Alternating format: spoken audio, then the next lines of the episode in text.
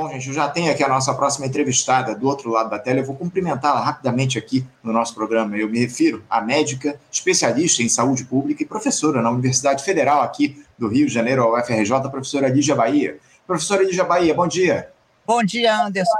Prazer também estar aqui com você, é, encontrando todo mundo aqui de novo, né? Muito prazer.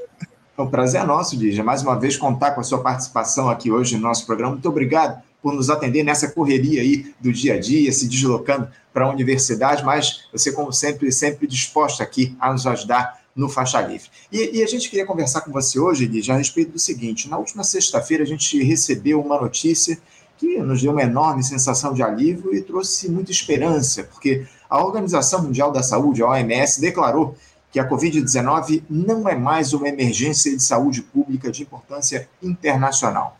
Essa indicação de que uma doença representa uma emergência de saúde global, Lígia, ela se dá por um comitê formado frente a uma possível ameaça. Os membros desse conselho se reúnem e orientam o diretor-geral da OMS, o Tedros Adhanom, se a situação representa ou não uma emergência a nível global. No caso da Covid-19, isso ocorreu em 30 de janeiro de 2020. Lígia, eu gostaria que você nos dissesse o que, que, representa essa notícia mais de três anos depois do início da pandemia, se a OMS age de maneira correta ao fazer essa declaração. Olha, Anderson, primeiro eu concordo com você, é uma excelente notícia, né? É uma excelente notícia para todo mundo, para o mundo inteiro. É, e acho que também é uma grande vitória nossa, né, Anderson? A gente conseguiu controlar uma, uma ameaça enorme, não é? Porque a gente tá, poderia estar tá nesse momento ainda diante da Covid, né? E felizmente a ciência, né? A ciência, a experiência, é, enfim, os ensinamentos históricos permitiram que a humanidade mais uma vez ela controlasse é, a sua, o seu próprio extermínio, né? As ameaças, as ameaças à vida, à vida dos seres humanos. Então é muito interessante, né? Acho que a gente sai dessa pandemia com muito muito aprendizado, a gente aprendeu muito durante a pandemia, mas aprendemos muito mesmo, né? Impressionante a quantidade de conhecimentos gerados. E eu espero que nunca mais se repita, né? Que o que aconteceu no Brasil, né, que a gente não, não viva isso de novo, né? O negacionismo, o desprezo aos ensinamentos né, históricos, científicos, etc., que a gente consiga assim não, não, é, não retornar a essa, a essa situação. Né? então, dúvida. acho que a humanidade inteira aprendeu muito e eu acho que nós aprendemos muito também. Uhum. Né? É uma tragédia enorme no Brasil. Né? Claro, não tenha dúvida. Agora, Lígia, uh, essa, essa decisão da OMS, ela nos permite afirmar que não existe mais a pandemia de Covid-19, é isso? Explica aqui para os nossos espectadores o que é que representa essa, esse anúncio na última sexta-feira do Tedros Adhanom lá na OMS. Não, significa, significa que a doença ela continua circulando, há casos de Covid, nós todos conhecemos pessoas que nesse momento estão com Covid, nas nossas famílias, entre nossos amigos, etc. Então, não há dúvida, a Covid continua aí. Uhum. O que não continua é a Covid causando doença grave e morte. Isso a gente conseguiu, a gente conseguiu controlar. E a gente conseguiu controlar de duas maneiras, né? Uma delas, digamos assim, é a, a própria Covid, né? O próprio vírus, ele, ele se enfraqueceu. Uhum. Ele, a, a, o que, a variante do vírus que circula hoje, ela não é aquela variante, a primeira variante que causou tantas mortes, que causou tantas doenças graves. Então, essa, essa é, digamos assim, o, o, o vírus sofre mutação, ele sofreu várias mutações e hoje essa, a variante que circula é uma variante menos letal, com menos letalidade, menos virulenta, né? Uhum. Então, isso, digamos assim, é um, o, o fenômeno natural, né? Esse vírus, ele tenderia, os, os virologistas já tinham nos avisado que isso aconteceria. Mas também as vacinas, elas foram muito importantes, né? As três doses de vacina, ao esforço, o esforço realizado para a gente vacinar aqui no Brasil, a gente vacinar em outros lugares, foi super importante também. Então, a gente tem uma combinação, a gente tem uma imunidade, a gente desenvolveu uma, uma, uma imunidade, as pessoas desenvolveram por duas maneiras, uma pela vacina, outra porque possivelmente muitos de nós tivemos Covid. Uhum. Mesmo aqueles que não sabem que tiveram Covid, que tiveram Covid assintomática. Isso. Então, ter a doença garante, uma, garante imunidade. E as vacinas, elas aumentaram essa imunidade. Então, esse aumento dessa imunidade também contribuiu, digamos, para que o vírus ele se tornasse menos letal. Uhum. Então, é uma combinação de fenômenos, não é? A gente precisa entender, de um lado, o próprio vírus, né? Ele, ele quer sobreviver, ele precisa sobreviver, e ele vai sobreviver melhor né? com essa variante fraca dele. Ele atinge mais pessoas do que se, se ele tivesse com aquela variante primeira dele, que era uma variante muito letal. Não é? Então, essa é uma, digamos assim, é uma, é uma estratégia de sobrevivência do vírus, mas nós também tivemos a nossa estratégia de sobrevivência. E a, a, a combinação dessas duas estratégias de sobrevivência é que então conformam esse novo panorama que temos e que nos permite dizer que a Covid ela continua existindo, é preciso que essa vacinação se mantenha, é muito importante que a vacinação se mantenha, mas que ela já não é mais uma ameaça à vida como ela foi, é, como ela, é, é, como ela apareceu, né? Claro, claro, não, sem dúvida. No início, no início da circulação do vírus. É uma, é uma notícia importantíssima, acima de tudo, Olígia, e, e, eu queria tratar com você a respeito do seguinte: ainda que é, o, o, momento mais grave tenha passado, evidentemente, não dá para a gente esmorecer em relação à Covid-19, né, Olígia? As pessoas precisam continuar se vacinando, a gente tem aí a vacina bivalente já à disposição de todas as pessoas maiores de 18 anos aqui no nosso país, mas o que a gente tem observado é que não há uma, uma, uma vacinação maciça da população. Eu queria que você falasse um pouco a respeito disso, da necessidade, da importância das pessoas se vacinarem com essa vacina bivalente e, acima de tudo, Olígia, por que, que o governo Lula ele não tem feito campanhas massivas justamente para que as pessoas se imunizem com essas vacinas contra o coronavírus? Porque o percentual de imunizados ainda é muito baixo aqui no nosso país, as pessoas parecem que passaram a ignorar a existência do vírus. Por que, que o Ministério da Saúde ainda não tomou uma iniciativa mais decisiva nesse sentido, Olígia? Então, Anderson, é, tem, tem, alguma coisa aí, né, acontecendo, porque a, é, é, a, vacina bivalente é uma vacina da Pfizer, né? Acabou, né, Anderson? A gente já conversou sobre isso, uhum. que a gente quase se tornou propagandista da Pfizer sem querer, né? E na realidade, mesmo antes da bivalente, a gente já tinha, já, a gente já tinha conseguido controlar. Só para a gente entender um pouco, né? Então, é preciso sim, é preciso que a gente amplie nossas, aumente nossas coberturas vacinais para todas as doenças, né? especialmente crianças. Né? As crianças, a cobertura vacinal de crianças está muito pequena. Certamente tem algum problema aí de medo das mães e dos pais de vacinarem seus filhos. Aí a gente precisa conversar sobre isso. E, de fato, Anderson, essa sua pergunta é minha pergunta também. Eu não sei Sinceramente, eu não sei por que o Ministério da Saúde ainda, ainda não lançou uma campanha que seja uma campanha assim arrasadora. É, porque não adianta a gente ficar com o brochinho de Zé Gotinha, né? É muito bonitinho. E né, o Zé Gotinha, inclusive, prendeu o Bolsonaro, é ótimo, né? Tudo, a gente ama o Zé Gotinha, mas seria preciso um esforço muito maior. Inclusive, eu não entendo, eu queria também deixar essa pergunta para todos nós, por que, que não está se vacinando nas escolas, né? Sim. As escolas voltaram ao ensino presencial, por que, que não está se vacinando nas escolas? É, por que, que não se amplia de vez essa cobertura vacinal, né? Eu, você, tá, você mencionou a campanha, e eu estou mencionando uma estratégia de vacinação, né? Então, por que, enfim, eu, eu, eu, eu realmente eu não consigo entender. Tem alguma coisa, tem umas pistas, né, Anderson? Porque as prefeituras dizem assim, tem vacina para todo mundo, mas uhum. não tem, né? Não tem, não tem. Então, fica essa propaganda, esse marketing, tem vacina para todo mundo, mas a Vera não tem, não tem, não uhum. tem, as vacinas são muito caras. A vacina Pfizer equivalente é muito cara a gente não conseguiu derrubar o preço ainda, né? Uhum. As, agora, as outras vacinas, que também são super importantes, elas também estão com cobertura vacinal baixa, né?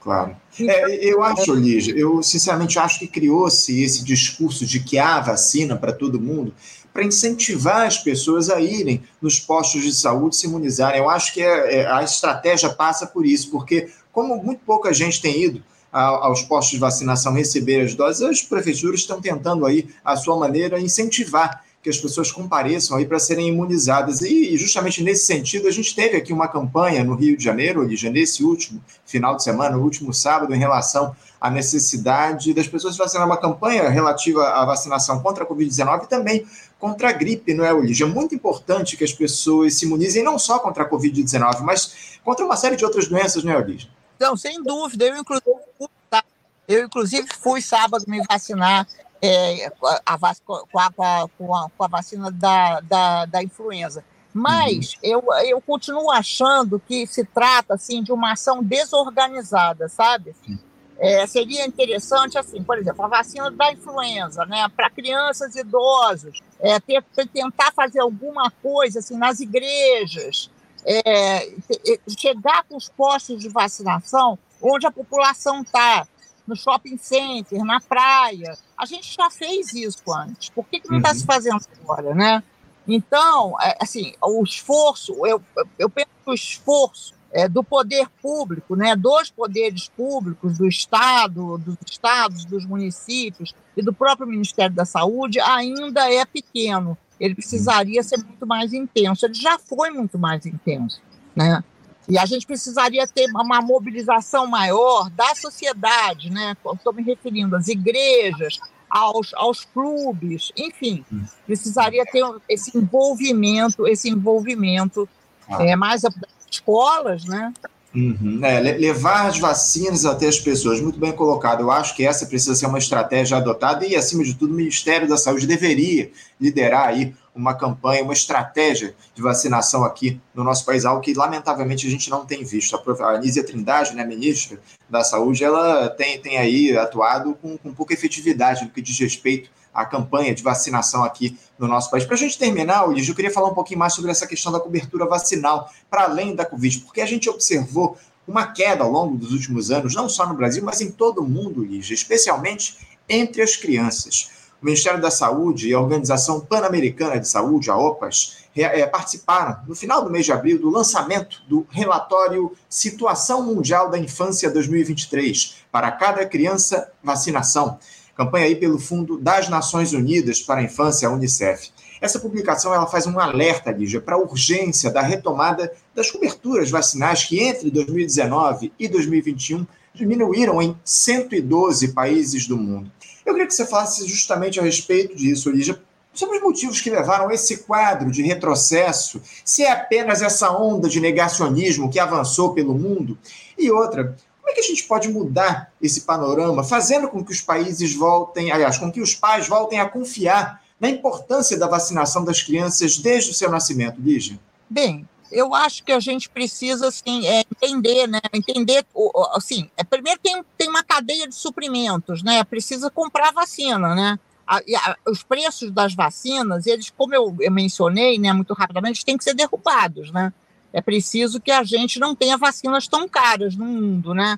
É, por exemplo, agora a gente está na fronteira tecnológica da produção de uma vacina para malária. Qual vai ser o preço dessa vacina? Isso interessa muito para o Brasil, né? Então, assim, só para a gente é, começar mais de longe, né? Em relação à vacinação das crianças, tem algumas vacinas que são assim imediatas, quando a criança nasce, né? E por volta do nascimento da criança. Outras, elas requerem assim, uma, um atendimento que a gente chama de puericultura. É o bebê saudável, mas que ele frequenta ele frequenta instituições de saúde para medir o peso, para e essas são oportunidades de vacinação que não podem ser perdidas. Não é toda vez que tem uma criança e ela está em uma instituição de saúde, é preciso ver o cartão de vacinação da criança. É, isso qualquer qualquer profissional de saúde sabe fazer ou tem que ser treinado para fazer, preciso pedir o cartão de vacinação. Não é? Antigamente, as mães se orgulhavam do cartão de vacinação estar tá bem preenchido, etc. O cartão de vacinação era um documento importante que as famílias guardavam em casa, a mãe tinha, etc. Então, a gente precisa voltar, voltar a fazer isso, não perder as oportunidades de vacinação. E quando as crianças estão na escola, é preciso. Ante, muito antigamente, as crianças não se matriculavam se não apresentassem um cartão de vacinação completo. É, isso não, não, não é mais assim. É, ok, ok, pode, pode ser ou pode não ser. Agora, o que é importante é que o cartão de vacinação ele seja considerado, não é? Que ele seja lembrado, que haja essa relação entre o sistema de saúde e o sistema de educação, que a gente não perca as oportunidades de atendimento desse, desses bebês quando eles, eles estão em unidade de saúde ou em consultórios de pediatria. Enfim, precisamos voltar, né? Precisamos voltar a lembrar que as vacinas protegem, que as vacinas são, assim, é, uhum. são muito importantes, né? Para evitar mortalidade, mortalidade infantil e mortalidade de adultos também, não é? Sim, em relação aos idosos, que são a, que é a vacina para gripe, etc., e outras vacinas, aí realmente também é super importante, né? Super importante. Eu acho que aí a estratégia, digamos, ela tem que ser mais requintada, né? Porque é preciso, é preciso esse apoio social das igrejas, dos clubes, da, enfim, do, do, do, de qualquer lugar que reúne idoso, né? Não dúvida. Não, o que a gente tem percebido, Lígia, lamentavelmente, é que a comunicação desse governo Lula tem sofrido uma série de problemas. A gente observa isso em todos os setores do governo. Infelizmente, falta aí uma coordenação da comunicação no que diz respeito a essa gestão, e a gente espera que o governo consiga corrigir de maneira urgente essa estratégia de comunicação e, acima de tudo, em relação ao Ministério da Saúde, que haja campanhas efetivas de vacinação aqui no nosso país. Como você colocou muito bem, a vacina é muito importante para a saúde da população. É, é, preciso a gente sempre lembrar isso aqui no nosso programa. Lígia Bahia, eu quero agradecer muito a sua presença aqui no nosso programa de hoje. Você que acabou de chegar aí na, na UFRJ, né, Lígia? Eu estou aqui na UFRJ, estou aqui entrando na UFRJ, na entrada do fundão. Eu tive um problema, mas estou aqui. Tá, aqui. Não, não, é, e você acima de... Problemas, problemas de pessoas da saúde, né? Sempre tem alguém muito doente que a gente precisa ver onde está, dar uma passadinha e se atrasa, claro. enfim, desculpa. Não, e acima de tudo, você nunca abre mão aqui do seu compromisso conosco no Faixa Livre, isso muito nos orgulha aqui no nosso programa. Eu quero agradecer muito por você manter aqui o seu compromisso falando de dentro do carro aqui conosco no Faixa Livre, Lígia. Muito obrigado pelo papo de hoje. A gente certamente vai voltar a dialogar num próximo momento aqui no nosso programa, Lígia. Obrigado a você pela tua participação, bom dia e até a próxima. Bom dia para todo mundo. Beijo, obrigada. Obrigado, Lígia. Conversamos aqui com a professora Lígia Bahia. Lígia Bahia, que é nossa professora, ela é médica, especialista em saúde pública e trouxe aqui conosco um pouco da análise dela a respeito da situação da Covid-19 aqui no nosso país. Esse anúncio da OMS na última sexta-feira, fazendo com que a Covid deixe, deixe de ser uma emergência global de saúde muito importante e que traz esperanças para a gente. Mas, acima de tudo, não dá para a gente esmorecer no que diz respeito à vacinação das pessoas aqui no nosso país. As pessoas precisam, acima de tudo, se vacinar com essa dose bivalente da vacina que está disponível contra a Covid-19. Você, ouvinte do Faixa Livre, pode ajudar a mantê-lo no ar. Faça sua contribuição diretamente na conta do Banco Itaú, agência 6157, conta corrente 99360, dígito 8. Esta conta encontra-se em nome do Sindicato dos Professores do Município do Rio de Janeiro e região, o Simpro Rio, uma das nossas entidades patrocinadoras, mas seus recursos são destinados exclusivamente para o financiamento do nosso programa. Você pode fazer sua doação de qualquer valor, utilizando também a nossa chave Pix, que é ouvinte@programafaixalivre.com.br. Sua contribuição é fundamental para a manutenção desta trincheira progressista no ar.